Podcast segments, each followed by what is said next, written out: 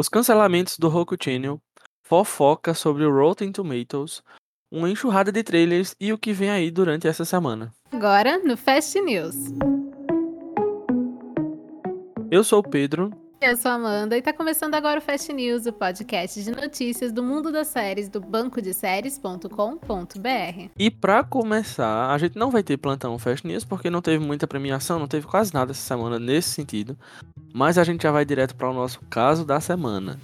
Porque um dos maiores termômetros da crítica especializada em filmes e séries sofreu um tombo essa semana e a gente vai contar tudo agora, toda essa treta que está envolvendo Rotten Tomatoes.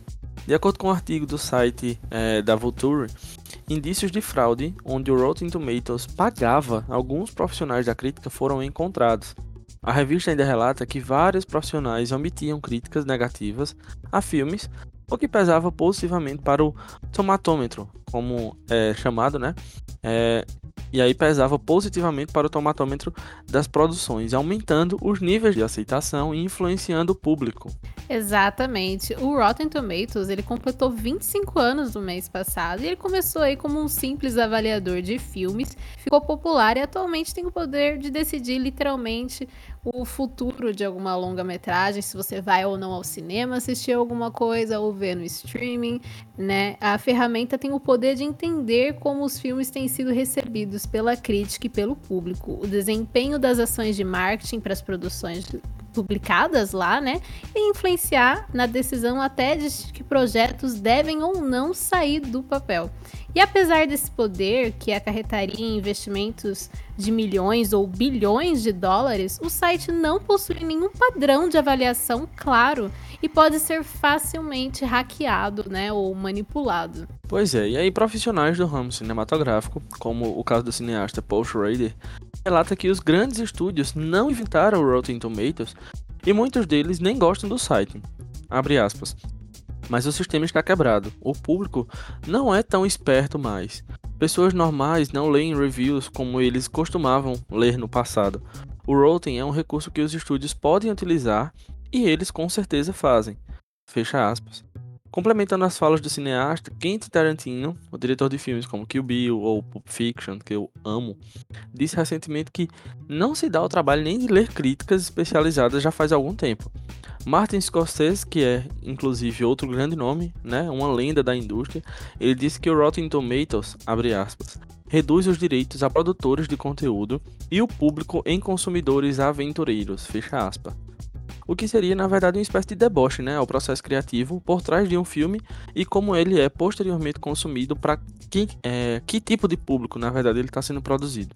Exatamente. A Vulture ainda analisa a situação e relata que a chegada do Rotten acabou deixando o público menos sensível a críticas individuais de profissionais do ramo, né, de crítica de filme e TV.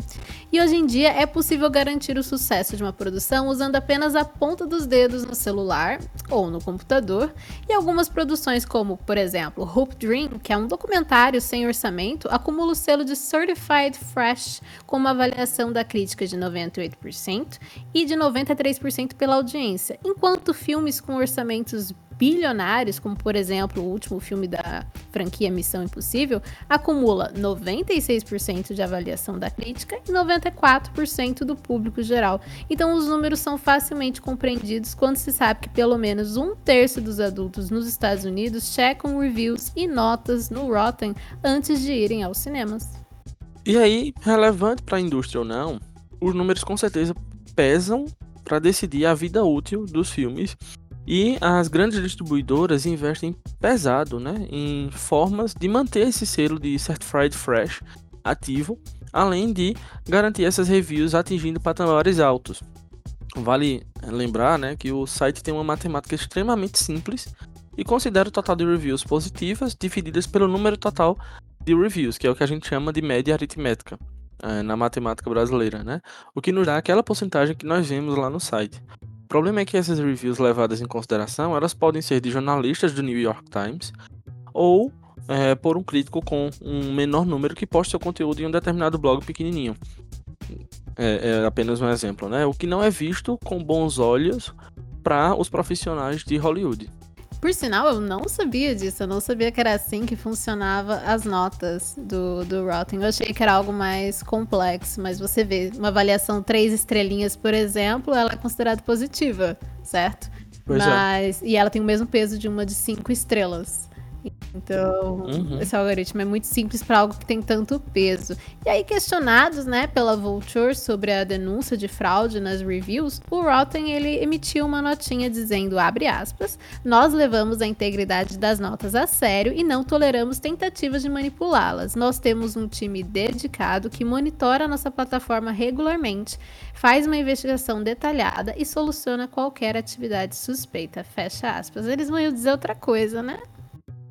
Pois é, né? Mas, enfim. E aí, lá nos Estados Unidos. Oh, e aí, estudos realizados lá nos Estados Unidos em 2017, eles concluíram que o Rotten Tomatoes não tem uma influência significativa na escolha dos filmes em cartaz. Mas novas pesquisas realizadas agora em 2020 revelam que a pandemia mudou os hábitos dos usuários com relação às escolhas de filmes e quando é que eles vão aos cinemas. Como os dados não são tão precisos, seria necessário uma nova captação de dados né, para determinar o real efeito do Rotten Tomatoes no mercado cinematográfico e, especificamente para a gente do é, BDS, também deveria ser necessário para o mercado da TV, onde séries também estão lutando pelo selo de Certified Fresh. E aí fica a dúvida, né? Seria esse o início do fim do Rotten Tomatoes e o início de uma nova etapa para avaliação de conteúdo audiovisual? Sim ou não? E aí, Amanda, o que é que tu acha disso, pelo amor de Deus? Ah, eu acho várias coisas. Bom, primeiramente eu gostaria de dizer que sim, o Rotten influencia muito a minha vida e cinematográfica, vamos por assim. Eu sempre verifico antes, já foi motivo de eu deixar de ir no cinema. Uh, das vezes eu falava assim, eu vi o trailer não gostei, e alguém me chamava pra assistir, eu falava, olha, eu olhei no Rotten e tá mal avaliado. Eu torcia pra estar tá com a porcentagem baixa. E aí tava, eu ficava tipo, ufa.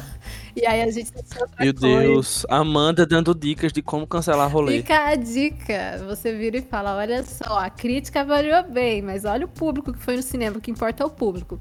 Aí se tá ao contrário, você fala, o público não sabe nada, o que importa é a crítica. Olha a crítica falando mal dessa porcaria aqui. E aí você manipula. eu sinto manipulada pelo Rotten manipulando todo mundo junto. Que nenhum amigo meu ouça esse podcast. então, esse é um ponto. É, eu admito que o Rotten tem peso.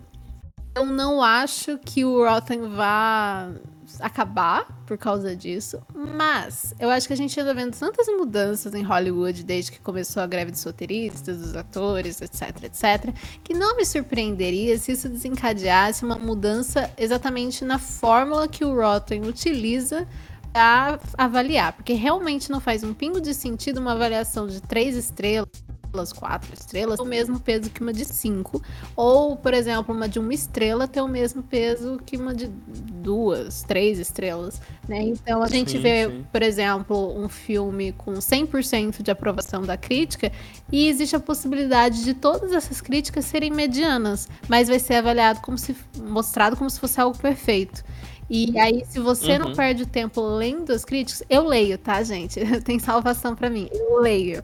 É, então, se você não para e lê e vê que na verdade não é tão ruim assim ou não é tão bom assim, você pode ser enganado. E, obviamente, claro que você não tem que concordar nem com a crítica nem com o público, mas eu acho que tem uma grande influência, sim. Existem outros sites de avaliação, mas o Rotten é sem dúvida o mais conhecido. E você, Pedro? Sou só eu que dou aquela olhadinha antes de ir no cinema para ver se vou ou não vou assistir o filme? Então, eu eu não procuro o site para ver, eu não vejo realmente a avaliação que ele tá, mas de certa forma, como eu sou um usuário assíduo do Twitter, eu sempre tô olhando o Twitter, sempre termina chegando, porque eu sigo várias pessoas que são da área de entretenimento cinematográfico, então de certa forma termina chegando, ah, no Rotten Tomatoes não foi bem avaliado, ou então está bem avaliado, tarará, tarará. Eu descobri essa treta, inclusive, pelo Twitter, né? Foi lá que eu visualizei a galera falando sobre esses problemas e terminei não lendo na época que lançaram. Na época, assim, logo no início da semana, quando saiu a bomba. É, vi mais agora, próximo à gravação do Fest, mas eu não sou de ir procurar. às vezes me influencia sim, quando eu vejo ah, a crítica não gostou, ou então o público não gostou, e aí eu fico, poxa, será que compensa pagar meu dinheirinho suado para ir ao cinema assistir? Porque eu, eu lembro quantas aulas eu preciso dar para gastar o, o valor de um ingresso de cinema. E aí isso já me vem à mente, né? É automático. Mas, é, uma coisa que ainda. E entenda que não é uma crítica pessoal, Amanda. Pelo amor de Deus, não é um ataque pessoal. Mas é, é, eu acho curioso como hoje em dia é, os grandes estúdios já perceberam como isso é capaz de influenciar as pessoas e como é, eles estão usando isso como matéria, como artigo de manipulação. Porque eu acho que é muito mais válido a gente ter a experiência por nós mesmos e, e conferirmos. É aquela história, né? Dar a cara a tapa. Poxa, mas lá fora não estão gostando. Mas lá fora é muita coisa diferente do que a gente vê e do que a gente pensa, sabe? Eu acho que a, a experiência de cada um é muito individual. Exemplo disso. É, eu amo, amo, para mim, é, Duna é o, o sci-fi, a distopia, a minha distopia preferida. E aí teve a adaptação cinematográfica, eu fui sozinho. Foi o primeiro filme, inclusive, parece mentira, mas foi o primeiro filme que eu fui assistir sozinho no cinema. E aí ficava naquela, poxa, mas o público é, tinha aquela divisão, né? Público, crítico, público, crítico, público, crítico. E pessoas próximas a mim que já tinham assistido disseram, poxa, é um filme chato, cansativo, é maçante, tarará, tarará, tarará. Eu fui assistir e eu fiquei deslumbrado, porque eu tava vendo uma. Não é 100% fiel, óbvio, mas tinha uma riqueza de fidelidade muito grande em determinadas coisas lá em Duna. Então, para mim, foi algo. Foi realmente uma experiência. Então, eu amei assistir Duna. Especificamente, amei assistir sozinho. Porque eu sei que eu não ia ter ninguém do meu lado reclamando, dizendo assim, poxa, mas que filme chato, cansativo e, e tal. Então acho que fica até a reflexão, né? De até que ponto essas críticas é, influenciam ou não na gente. E vale abrir uma adendo agora gigante e trazendo para a realidade da gente do BDS, porque tanto eu quanto você nós escrevemos para o site, uhum. né? Então, vale até a reflexão para aquelas pessoas que estão ouvindo a gente, o que a gente escreve na crítica não é não é um juízo de valor. A gente não está querendo impor é, que ah, uma produção X é boa e uma produção Y é ruim. Um exemplo claro aqui, tá eu e Amanda nessa gravação. Eu odiei Entrelaçados, a primeira temporada, e Amanda ama a série. Tô mentindo, Amanda? Sim. Olha aí a prova disso. Então, assim, é, foi a minha opinião, e eu lembro que quando eu escrevi o piloto comentado dela, pessoas foram lá comentar e etc. A mesma coisa aconteceu com Hawkeye, que eu odiei a série. Mas, é, não é juiz de valor, eu acho que é mais para causar reflexão baseado naquilo que a pessoa que está escrevendo viu como ela enxergou aquele, aquela produção. E aí você pode discordar, desde que seja com educação, ou você pode concordar, né? Então fica também essa reflexão pra gente. Não é porque, ah, Rubinho não gostou de Entrelazados, então não vou assistir. Mas tem outras tantas pessoas, tem a Amanda que gosta bastante. Isso descarta a, a, avaliação ou isso descarta a opinião de Amanda de forma nenhuma, pelo contrário. A opinião dela é que a série é muito boa e que compensa você assistir. Então aí eu acho que entra muito a questão da gente entender que a nossa opinião pessoal está acima de qualquer outra coisa. Exatamente, eu super concordo com os seus pontos. Eu acho que o Rotten influencia sim, mas acho que a gente tem que ter discernimento, né? Eu leio as críticas e é sempre bom. Uh, por exemplo, se você acompanha um crítico que você já conhece o trabalho dele, que você vê várias críticas dele, você sabe se ele costuma gostar de um gênero, por exemplo, ou de um diretor específico. Então você Sim. já sabe para que caminho ele vai também, certo? Com certeza. Então, é, por exemplo, eu não sou muito daquelas comédias bobinhas, então talvez eu assistindo eu não ache graça. Por exemplo, saiu essa semana na Netflix uma série brasileira chamada BO, que uhum. tem uma vibe muito Brooklyn Nine-Nine. E eu falei, nossa, poxa, legal fazer um negócio assim, mas não é meu estilo. E se eu fosse uhum. assistir e escrever a crítica, eu provavelmente não avaliaria tão bem quanto uma outra pessoa que gosta Sim. dessas coisas mais bobalhonas. Né? É eu isso. até gosto muito de Brooklyn Nine-Nine, mas tipo, nunca terminei de assistir, porque uhum. chega uma hora que o Peralta enche o meu saco, sabe? Então, eh, assim, a gente sempre tem uma coisa subjetiva quando a gente escreve. É impossível ser Sim. 100% objetivo. Uh, tanto que eu pretendo fazer uma crítica. Faz tempo que eu não escrevo uma, socorro. Eu também, Amanda. Não sei pra que eu toquei nesse assunto, porque o povo. Eu espero que ninguém cobre. Matheus, não escuta esse BDS Cast, não cobre a gente. Exato. Mas eu tô querendo, eu tô com vontade de escrever essa, que é sobre uma série turca, que eu vou até citar mais, mais pra, pra frente no, aqui no Fest de hoje E, e, pô, não é todo mundo que gosta. Série turca é muito. É, eu chamo de novela mexicana da Europa. Não é todo mundo que gosta. Mas eu adoro, nossa, e então é uma coisa assim, tem gente que vai olhar e falar, nossa, imagina ficar duas horas e quinze assistindo um episódio Deus me defenda. Não influencia, sabe? Então, assim, as pessoas, quando você quer procurar opinião alheia na internet, veja várias e leia, Exato. sabe? Eu acho que é meio que esse que é o ponto. E se o Rotten Tomatoes vai mudar ou não vai mudar, o que vai acontecer, a gente com certeza vai ficar de olho Sim. e a gente vai comentar por aqui. E acho que Hollywood está num momento de mudança. Uhum. Mas também a gente não se surpreenderia se ficasse do mesmo jeito, Exato. porque Hollywood também é sobre polêmicas que vão embora muito rápido. E que não surtem efeito. Né? Exatamente. Que não tem Só uma solução, não surtem efeito e permanecem tudo do mesmo jeito. E aí é feito você muito bem falou. Acho que você encerra muito bem essa parte, dizendo assim: é, não surpreenderia se não surtisse efeito, não se continuasse do jeito que tá. Infelizmente, o histórico de Hollywood é esse. Né? Quantos e quantos casos, até mais pesados no que diz respeito a abuso, mesmo dentro do, dos estúdios, não já aconteceram e ficaram por isso mesmo e vida seguiu e continua do jeito que tá. Né? É um uhum. exemplo claro disso. Mas agora, já que a Amanda deu a pauta, deu nome e finalizou de forma sensacional essa parte, agora a gente vai para as nossas datas de estreia. Hoje nós temos algumas datas de estreias. Para começar, nós vamos de uma série brasileira. A terceira temporada de Unidade Básica estreia no dia 1 de outubro, às 21 horas e 30 minutos, lá na Universal TV. Essa nova temporada ela foca a trama no primeiro ano da pandemia do Covid-19 aqui no país da descoberta do primeiro caso até a vacinação da primeira brasileira, tendo como inspiração histórias reais. Já NCIS Sydney, o novo spin-off australiano da franquia NCIS, produzido para o Paramount Plus, também será transmitido pela CBS lá nos Estados Unidos. A série é ambientada em meio às tensões internacionais crescentes no Indo-Pacífico, acompanhando a brilhante e eclética equipe dos agentes NCIS dos Estados Unidos e da Polícia Federal Australiana, que integram uma força-tarefa multinacional para manter os crimes navais sob controle no trecho de oceano mais disputado do planeta. Vai estrear no dia 10 de novembro no Paramount Plus e no dia 13 de novembro na CBS. E de acordo com The Rap, a quarta temporada de For All Mankind estreia entre setembro e novembro desse ano na Apple TV Plus. Então, aqueles que são fãs podem aguardar que ainda esse ano está voltando a sua corrida espacial. E quando tiver a data certinha, né, a gente fala por aqui. Já a série antológica Accused, versão americana, chegará ao Brasil pelo Paramount Plus, sendo adicionada ao catálogo no dia 21 de setembro. E o Globoplay divulgou um teaser para anunciar a data de estreia da terceira temporada de A Divisão. Anota aí, para você que gosta, a série já retorna no dia 29 de setembro.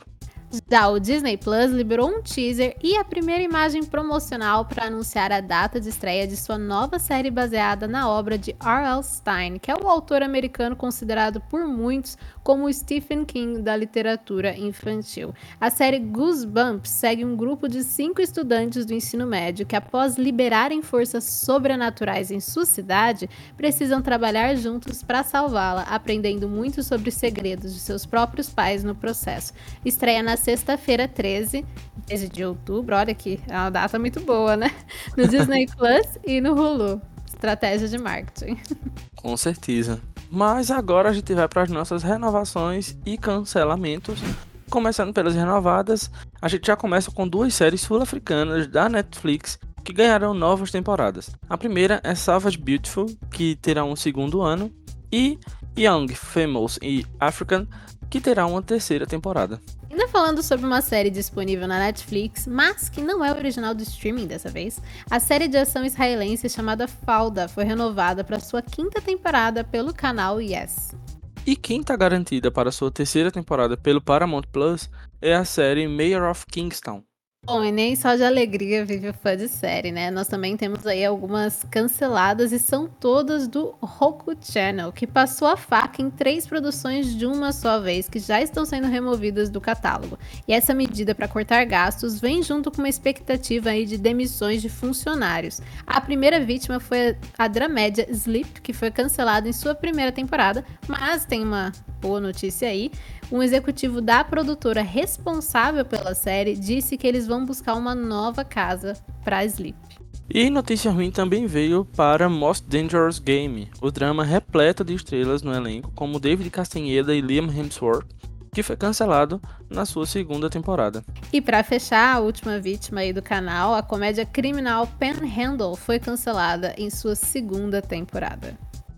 Agora a gente vai para a parte que a gente comenta aquilo que a gente viu, não de novidade, mas eu tô me enrolando demais. Enfim, vamos passar para os trailers da semana, porque no início da semana saiu o um novo teaser da segunda temporada da série Loki.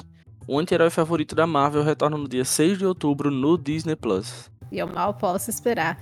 Bom, pode até parecer nome de disco do Thiago York, mas Compro Likes é o nome da nova série nacional do Star Plus e que ganhou um trailer nessa semana. A história segue Wagner Sampaio, um ator fracassado que quer ser famoso, mas paga as contas trabalhando como vendedor.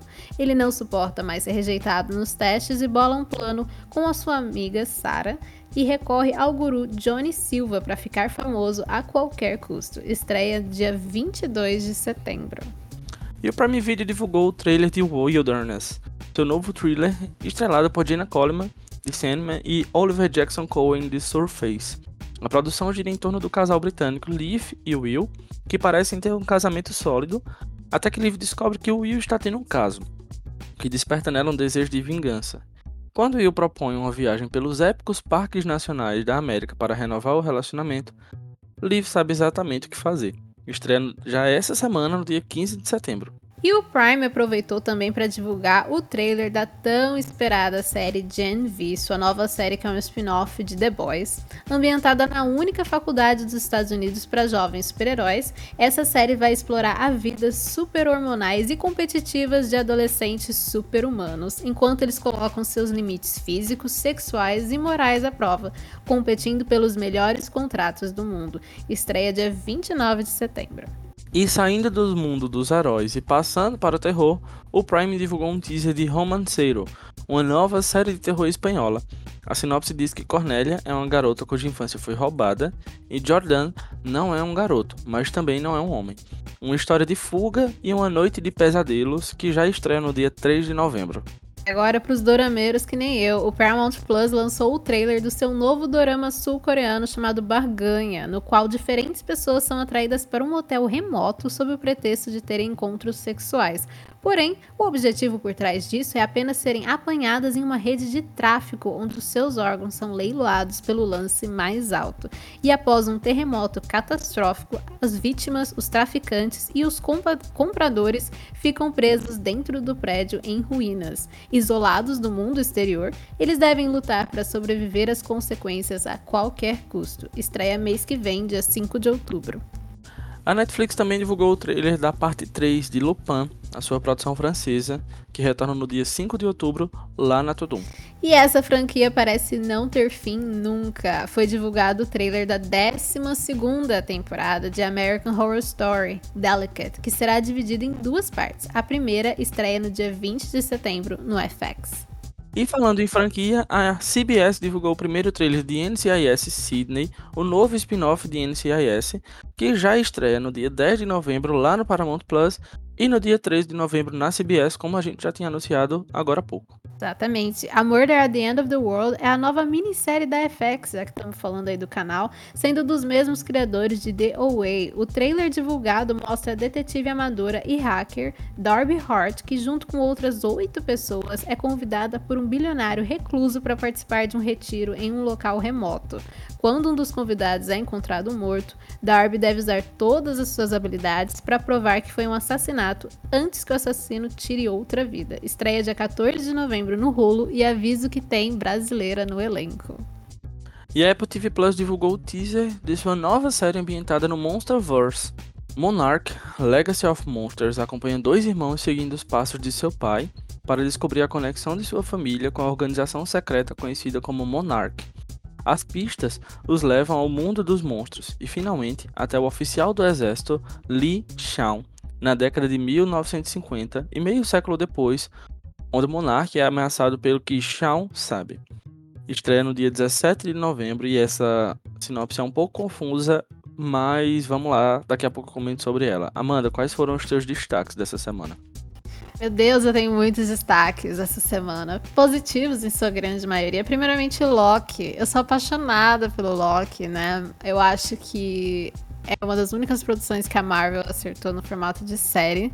Então eu tô muito animada, venho assim contando os meses pra estreia. Gostei bastante de ver o que já saiu de promocional até agora. Eu acho que vai manter o nível. Então esse é o meu primeiro destaque. Com certeza eu vou assistir. Wilderness. Uh, me chamou a atenção quando eu descobri quem tava no elenco, né? Tem a Jenna Coleman, o Oliver Jackson Cohen, que eu gosto muito, e tem a Ashley Benson, de Pretty Little Liars, que ela era a Hannah na série, né? E eu gosto muito dela e eu acho que eu não vi nenhum papel relevante dela depois que acabou Pretty Little Liars. Então, fico animada para ver aí como que ela vai sair. Mas eu gosto muito dos três atores. Uh, Gen V né, The Boys eu parei assim de assistir, uh, acabou indo pro finzinho da minha lista, mas a ideia de ter um brasileiro no elenco que parece até que é uma espécie de vilão, não que tenha exatamente Sim. algum herói em, no é. mundo de The Boys, mas que seja aí antagonista, vamos pôr desse jeito, né? O Marco Pigossi, eu sou apaixonada por ele, ele é um excelente ator e eu tô gostando de ver, não é a primeira participação, né, estrangeira dele, ele já teve é, em uma série da Netflix australiana, que infelizmente foi cancelada, uh, Tidelands, né? Então, é, eu quero ver essa nova oportunidade que ele está tendo de estar tá numa produção de peso de distribuição mundial. Uh, Barganha, né, o dorama, me lembrou um pouquinho o Round Six. Eu acho que tem a capacidade de fazer sucesso pro público que gosta de coisas desse estilo, por mais que eu achei bem pesada a sinopse, toda essa coisa de tráfico humano, terremoto, etc. Eu acho que pode ser algo que dê certo, né? Uh, já um que me surpreendeu também bastante, que eu já tinha visto sinopse, a gente já, já tinha sido comentado no Fest, que é a Murder at the End of the World. Eu não sabia que tinha a nossa icônica, maravilhosa, Alice Braga no elenco. Eu gosto de dizer que Alice Braga caminhou para que os outros atores brasileiros pudessem correr em Hollywood. Sim. Né? É, exato. Tipo, Rodrigo Santoro, Bruna Marquezine, o povo que tá indo agora, nada teria acontecido sem Alice Braga. Maravilhosa. Então, muito feliz por ela. Que dê certo, que ela não morra, tipo, no primeiro episódio da série. Pelo amor de Deus. Pelo amor de Deus, eu quero ver Alice Braga, maravilhosa. E o meu destaque negativo, que eu achei, assim, muito blé, bem chatinho, foi NCIS, né? Nessa versão aí australiana. É o primeiro spin-off internacional dessa franquia, o que pode ser animador. Mas simplesmente o trailer não me deu nenhuma vontade de assistir. Então, para quem gosta da franquia, talvez seja bem interessante ver algo fora dos Estados Unidos, né? Já tem tantas versões dessa, dessa franquia, mas finalmente tem uma fora. Mas para mim, que particularmente não assisto, eu olhei e falei, meh. e você, Pedro? Eu sei que você também tem bastantes destaques, alguns parecidos e outros diferentes dos meus. Então, para começar, eu queria destacar Loki.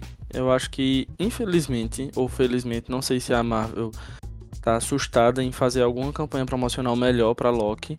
É, até pela ligação que a série tem com o Jonathan Majors e com a. Sim. A, a não solução do caso que ele foi envolvido, como a gente acabou de citar agora há pouco, casos de Hollywood, astros de Hollywood envolvidos em situações que não têm uma solução, uhum. né? É, então não sei se isso é um reflexo para falta de marketing de Loki, porque infelizmente, pelo menos aqui no Brasil, eu não tenho visto uma campanha forte. Ainda que lá fora eu vejo que ah, eles estão fazendo campanha dentro do McDonald's, em é, lojas de donuts, enfim, inúmeras coisas. Mas eu não acho que isso tenha, esteja refletindo é, na mesma proporção aqui dentro do país. É, mas eu gosto de Loki, a única coisa que me entristece. Na primeira temporada tem dois episódios que eu acho são desnecessários que é o 3 e o 5, eu acho que a construção dele, ele é mais por construção do que por avançar em narrativa. O que me entristece de Loki é que eu vou ter que assistir Quanto Mania, e eu não assisti ainda, eu não queria ver. Mas, é, porque, pronto, aí é uma coisa onde a crítica entra no meu caso. Todo mundo falou mal de Quanto Mania, eu não queria assistir desde o início, porque eu já imaginava, eu não gosto dos filmes do Homem-Formiga, mas infelizmente eu vou ter que assistir por causa de Loki, que é uma série que eu quero ver. Mas é isso, tô ansioso pra segunda temporada, principalmente porque vai ter o Ken Rikwan, sei lá como é o nome dele, o, o carinha lá que faz é, tudo em todo lugar ao mesmo tempo, que eu É amo ele. Ele é incrível, um ator sensacional e agora tá merecendo o reconhecimento que de fato ele merece. Quero ver muito também o Wilderness. É, achei incrível o trailer, eu acho muito bom. E eu acho que ele me lembra muito Garota Exemplar. Eu acho que tem takes, inclusive, que me lembram muito takes de Garota Exemplar. Eu acho que pode ir nessa vertentezinha aí. Se for, eu vou gostar. Gen V, porque eu gosto de The Boys. Eu gostei também desse teaser que saiu desse trailer. O Marco Pigossi, de fato, ele. Às vezes que ele aparece, ele dá indícios de que vai ser uma, um antagonista. Tá na equipe ali que vai. De um, possíveis experimentos. Não sei se é isso que vai acontecer. Mas desde o primeiro momento que ele aparece rapidamente, e ele de fato tá aparecendo rapidamente, né? Nesses teasers, trailers e etc. Eu acho que ele vai estar no outro lado da, da situação, se é que pode ter algum lado ruim em The Boys, porque todo mundo é ruim, né?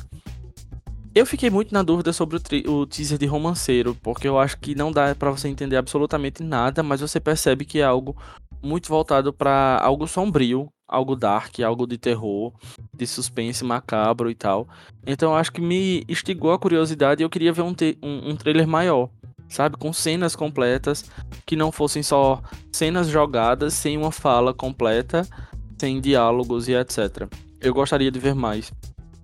Gostei do trailer de Barganha, como você falou, lembra muito Round 6, só que é, é, com aspectos bem diferenciados, mas na mesma estética, talvez, não sei.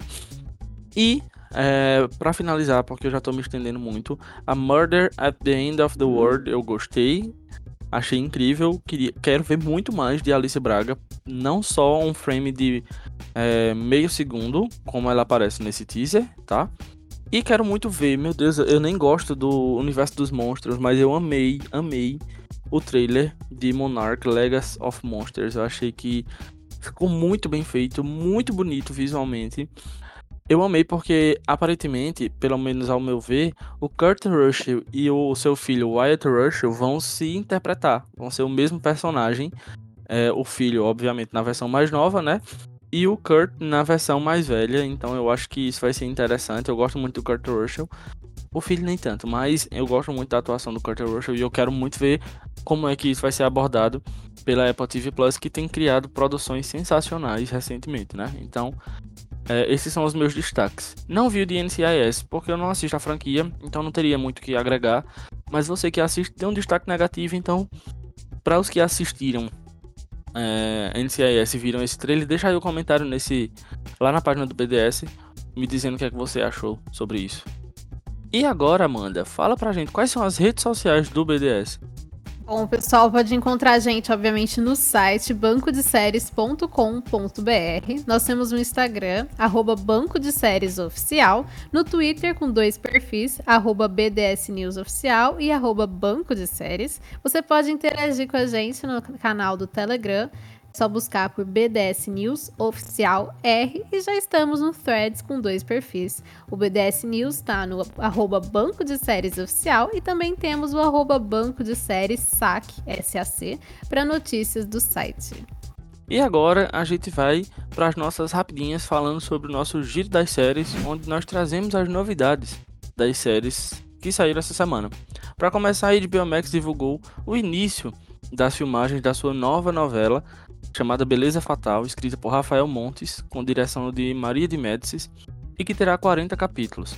Ela contará uma história de busca por justiça no agitado mundo da beleza e dos tratamentos estéticos, onde ainda criança, Sofia, que é o personagem de Camila Queiroz, viu sua mãe ser presa injustamente por causa de Lola, que é o personagem de Camila Pitanga. E aí na vida adulta a mocinha pretende derrubá-la. A novela ainda não tem data de estreia. E a esperada minissérie The Fall of the House of Usher ganhou um novo pôster. Na série, os impiedosos irmãos Roderick e Madeline Usher transformaram a Fortunato Pharmaceuticals em um império de riqueza, privilégio e poder.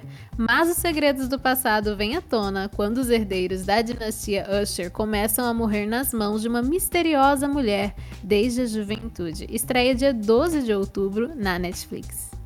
Netflix anunciou Se Eu Fosse Luísa Sonza, a sua nova série documental que acompanhará uma das artistas do pop nacional em ascensão, como o próprio nome já diz, a Luísa Sonza.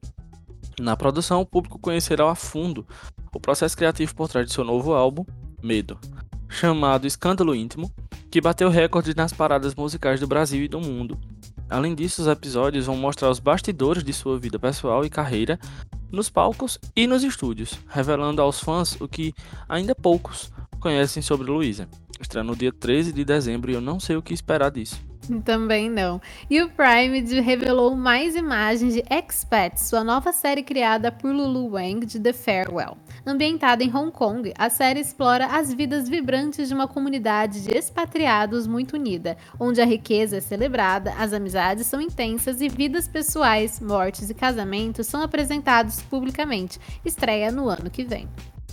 Quem também ganhou as primeiras imagens foi The Way, a nova série da BBC escrita por James Graham com direção de Michael Chin. A história se passa quando uma revolta civil começa a ganhar força numa pequena cidade industrial. E aí, fugindo da, da agitação, os Driscolls são forçados a escapar do país que sempre chamaram de lá e das certezas de suas antigas vidas. A pergunta é: Será que eles serão dominados pelas memórias do passado ou deixarão seus fantasmas para trás e correrão o risco de um futuro desconhecido? Já a Warner Bros. TV suspendeu por tempo indeterminado seus acordos de produção com alguns produtores importantes de estúdio, como J.J. Abrams, Mindy Kaling, Greg Berlanti e Chuck Lorre. De acordo com The Hollywood Reporter, essa suspensão foi motivada por um corte de custos enquanto acontece aí, né, a tão falada greve dos roteiristas e dos atores de Hollywood. Apesar de serem roteiristas roteiristas, esses produtores ainda eram obrigados contratualmente a continuarem trabalhando. E olha o anúncio de elenco para Small Town Big Story. Christina Hendricks de Mad Men Good Girls e Perry Considine de House of the Dragon vão estrelar a nova dramédia da Sky, onde a cidade fictícia de Drumben é uma vila rural de desajustados que fica na fronteira entre Irlanda e outro mundo. Porém, uma produção de Hollywood chega à cidade e ameaça revelar ao mundo o segredo que tem sido mantido escondido desde o início do milênio. Pelo amor de Deus, olha esse elenco. Jesus amado, já quero essa série. Inclusive, agora tá perto de acabar o nosso Fast News, mas antes disso a gente precisa ir direto para a redação falar com o Tom, que vai trazer as novidades dessa semana, o que chegou nos streams brasileiros ainda essa semana. Vai que é tua, Tom. Fala BDSers, aqui é o Tom e como sempre eu faço aquela curadoria semanal de títulos que vale a pena serem vistos nos streamings do Brasil. Começando pela Netflix, essa semana a Netinha teve a estreia de Depois da Cabana, que é uma minissérie alemã de suspense que tá chamando aí a atenção, muita gente comentando no Twitter enfim nas redes sociais, e BO, que é uma comédia nacional protagonizada pelo Leandro Hassum. No Prime Video, o maior destaque da semana com certeza fica para Jury Duty, que é uma série indicada ao Emmy, que traz os bastidores de um júri norte-americano, estão lá no tribunal, só que em forma de reality show. Falando agora do Disney Plus, Eu Sou o Groot desembarcou aí no catálogo durante a semana e o simpático personagem do universo de Guardiões da Galáxia está de volta com cinco novos episódios da série que são curtíssimos aí, então tá completa aí a segunda temporada. Falando agora do Star Plus, teve novidade no catálogo que trouxe a primeira temporada de The Great North, que é uma animação que tem o Nick Offerman e o Paul Rust de Love no elenco. A quinta temporada de Aeroporto, Estados Unidos. E também a 19 temporada de Grey's Anatomy, aí depois de um bom tempo. Falando sobre o Paramount Plus, ah, o streaming veio bem eclético aí durante a semana, porque teve a estreia da nova temporada de Star Trek Lower Decks e o final de temporada de Drag Race México. Enquanto isso, teve a estreia do Drag Race Alemanha aí, que já começa para substituir uma outra temporada de um outro país. O Apple TV Plus teve aí a segunda temporada de The After Party que chegou ao fim essa semana para quem quiser maratonar. E também tem uma novidade, que é The Changeling, que é uma nova aposta do canal, que tem o Keith Stanfield de Atlanta e conta aí a história né, da saga do Apollo, que ele busca a esposa desaparecida. E ele acaba descobrindo uma Nova York que ele não tinha ideia que conhecia. Para quem ainda não ouviu falar da série, a produção faz umas menções aí à tradição das fitinhas do Senhor do Bonfim e dos desejos que a pessoa pode fazer com a fitinha aí no pulso, então tem umas referências brasileiras também. O Globoplay adicionou a quinta e última temporada de A Million Little Things, que é, eles chamam de Um Milhão de Coisas, e isso completa aí a nossa semana. Se você adicionar algum desses títulos, me conta lá nos comentários desse episódio. Então é isso aí, uma ótima semana, dei muito play. Tchau, tchau. Obrigada, Tom. Agora a gente vai falar dos nossos destaques da semana. Então conta aí, Pedro, o que que você andou assistindo, o que que você curtiu, você não curtiu e recomenda aí pro pessoal. Olha, eu preciso começar falando sobre a palavra de Star Wars e enaltecendo o nome de Dave Filoni que fez é, a Soca entregar um episódio assim perfeito, zero defeitos, incrível, impecável, que não tem nada que você olhe assim e diga, poxa, isso daqui poderia ser melhor. Não tem absolutamente nada. É, Star Wars na sua essência é, o supra-sumo do Star Wars está ali no episódio dessa semana de Ahsoka, que já é uma série que vem entregando episódios muito bons desde o seu primeiro episódio, né? Saíram os dois primeiros, depois é, saíram mais dois. O dessa semana foi o quarto episódio e para você ter noção de como a gente tá nesse limbo de sem saber para onde a Ahsoka tá indo, ainda que hajam indícios, é, o quinto episódio vai ser exibido em alguns cinemas lá nos Estados Unidos. Então, assim, isso promete muita coisa. É a primeira série do universo de Star Wars que vai ter um episódio sendo exibido em cinema, pelo menos que eu me recorde, e olha que eu acompanhei todas. É, então, isso eu acho que isso promete muita coisa. E se tá na mão de Dave Filoni, eu confio que vai ser muito bem feito. Ele é o pai de Ahsoka, praticamente, né? Porque foi ele que criou ela, a personagem, para o, o, a animação. Então, eu sei que tá em boas mãos. E o que ele tem construído, o cenário, é, a estética da série, visualmente ela é algo impecável. E narrativamente é algo, assim, primoroso. Não tem muito o que falar de, é, de Ahsoka, senão apenas elogiar. Uh, queria também destacar a season finale de é, Dark Winds, que tem um cheirinho muito de series finale. É, eu acompanho desde a primeira temporada e eu sei que ela já está renovada. Foi renovada automaticamente para segunda e terceira, então pelo menos mais uma temporada nós vamos ter. Mas a forma como as coisas aconteceram ali, o desfecho, né? Dá muito indício de que se não tivesse uma terceira temporada também não não faria falta, porque aparentemente tudo foi resolvido, tudo foi solucionado. Mas que bom que vai ter mais um ano. Eu amo ver aquela cultura navarro é, em tela. Eu acho que é necessário que a gente veja, a gente conheça outras culturas que muitas vezes são tão estereotipadas é, e que são tão trabalhadas de forma negativa, né? Mas é muito lindo ver aquela cultura é, dos índios americanos, né? Daquela, daquela tribo, daquela religiosidade, enfim. Indico muito Dark Winds. Infelizmente não tem aqui no Brasil ainda. É tipo a blogueirinha. Não tem no Brasil, mas é, você encontra facilmente por aí se é que você está entendendo o que eu tô querendo dizer. E para finalizar, mas já deixando um gancho, eu queria indicar The Well of Time. Eu não assisti ainda todos os quatro episódios que saíram desse retorno. Eu vou assistir o terceiro e o quarto ainda hoje, no dia dessa gravação, para ficar em dias. Mas eu acho que a série conseguiu voltar de uma forma bem positiva e avançando bastante nas narrativas individuais de cada um dos personagens, inclusive do meu personagem favorito. Afinal, desde criança que eu sou apaixonado por lobo.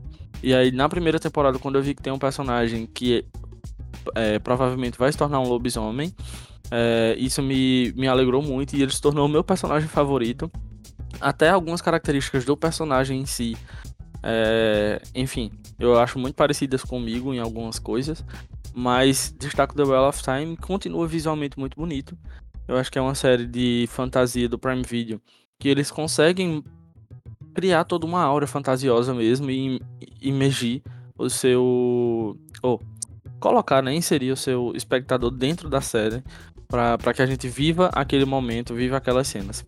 Os meus destaques são esses, agora continua aí, Amanda. Quais foram os teus destaques? Eu vou aproveitar o seu gancho, né, para falar sobre The Wheel of Time, Uh, eu não conheço os livros, né? Essa série do Prime ela é baseada. Eu sei que são 14 volumes a saga. Então eu só posso falar daquilo que eu assisti. Eu faz muito tempo que saiu a primeira temporada, tem mais de um ano e meio. Então eu ainda não cheguei na segunda. Eu estou revendo partes da primeira para me encontrar um pouquinho, porque eu acho que é um universo muito rico e que eu não aproveitaria a experiência da segunda temporada direito se eu não voltasse um pouquinho. Então eu tô revendo. Uh, é importante importante falar que The Wheel, The of Time teve uma grande mudança para a segunda temporada, que na verdade afeta um dos personagens que eu mais gostei. Uh, o ator Barney Harris, que fazia o personagem Matt Colton, que é um dos principais, ele foi substituído na segunda temporada pelo Donald Finn. Né? É, aparentemente, o que aconteceu? É, a fofoca é só contada pela metade, né? Mas eu vim trazer aqui. Uh, a série foi filmada durante a pandemia, a primeira temporada. E aí foi interrompida a gravação. E ele filmou apenas seis episódios. Não sei se em ordem, eu acho que não, porque eu lembro dele na season finale. E aí, quando eles voltaram para filmar o resto, o ator não voltou. E aí, quando ficou claro que ele não iria voltar, essas são as palavras do pessoal da produção, eles foram atrás de um novo ator, né? Que por sinal é bem parecido fisicamente. E eu fiquei Sim. chateada porque eu gosto bastante do personagem e eu não uhum. sei como que esse novo ator vai trabalhar isso. É, eu já tive outras séries em que personagens muito queridos por mim foram substituídos e eu demorava pelo menos um pouquinho assim para me acostumar, né? Mas eu espero que dê certo porque eu gosto muito do personagem.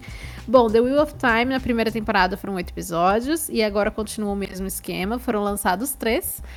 E aí tá sendo um por semana às sextas-feiras, né? Então já tem o quarto, como você falou, Pedro. Você vai assistir. Depois você me fala o que você tá achando, assim, da, Sim, senhora. Da, da, metade da temporada como um todo, né?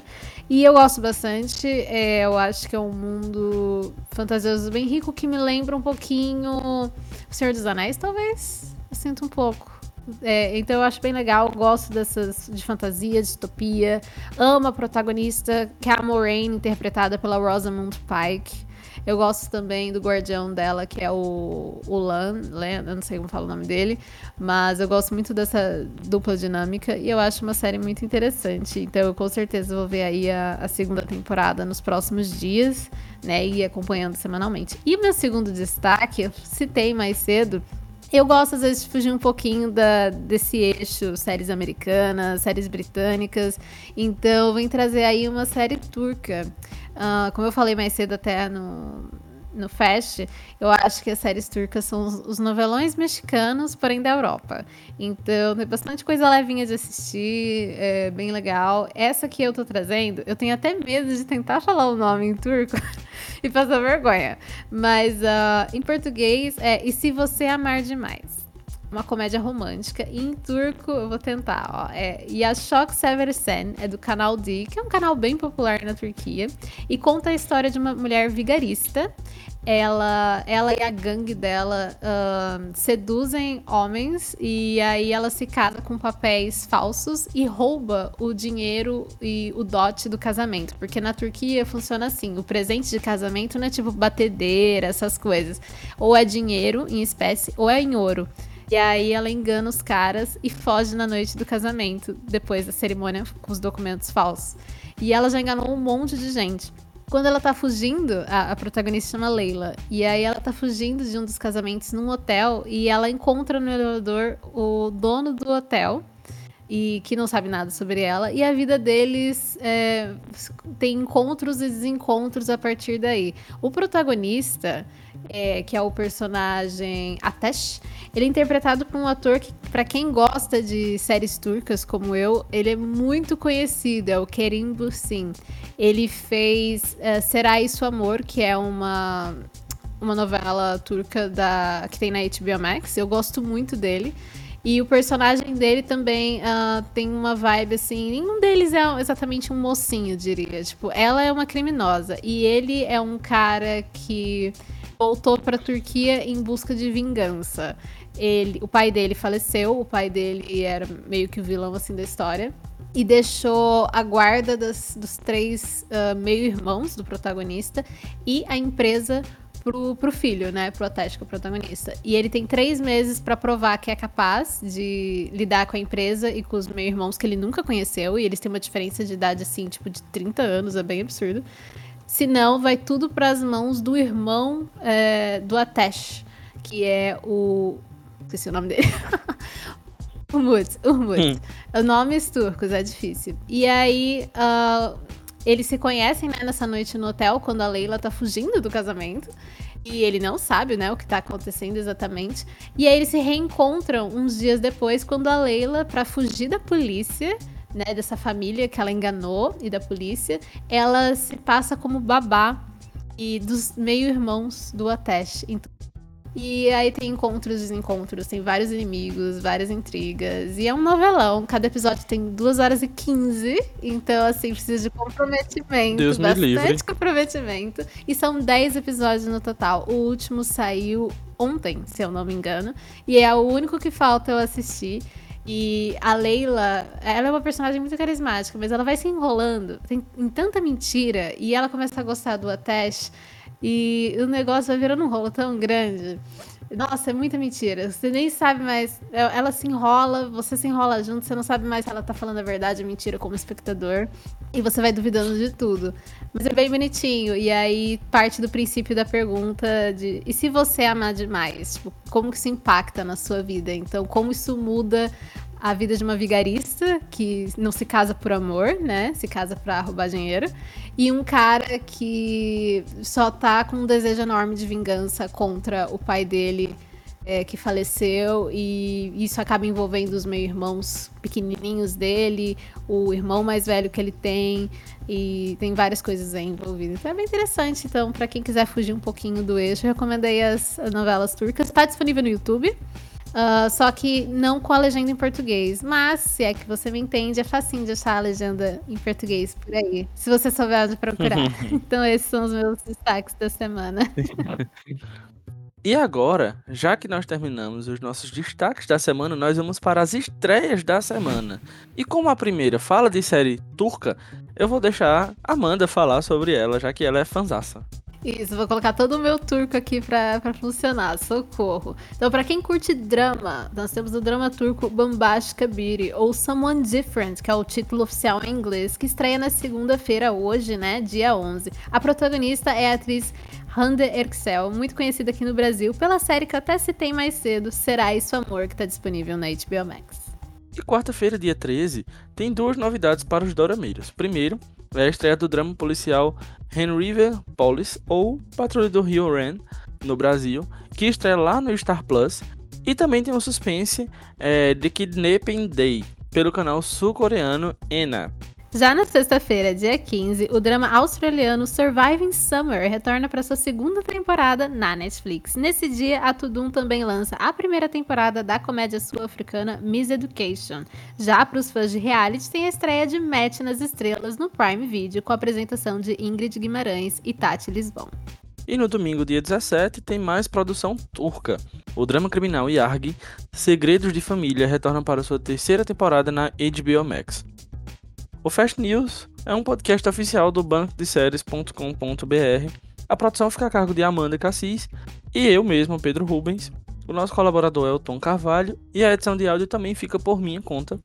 Não deixe de nos seguir no Apple Podcasts, no Amazon Music, Google Podcasts, Anchor, YouTube e Spotify. Por sinal, quem estiver nos ouvindo por lá, não deixe de classificar o podcast com cinco estrelinhas, que a gente agradece. Exatamente. Inclusive, você pode marcar os episódios do Fast News lá no banco de séries.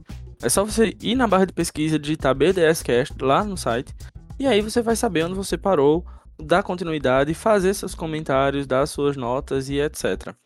Então é isso, pessoal. Eu sou o Pedro. E eu sou a Amanda, e essa foi mais uma edição do Fast News. Tchau, tchau. Tchau, gente. Até a próxima.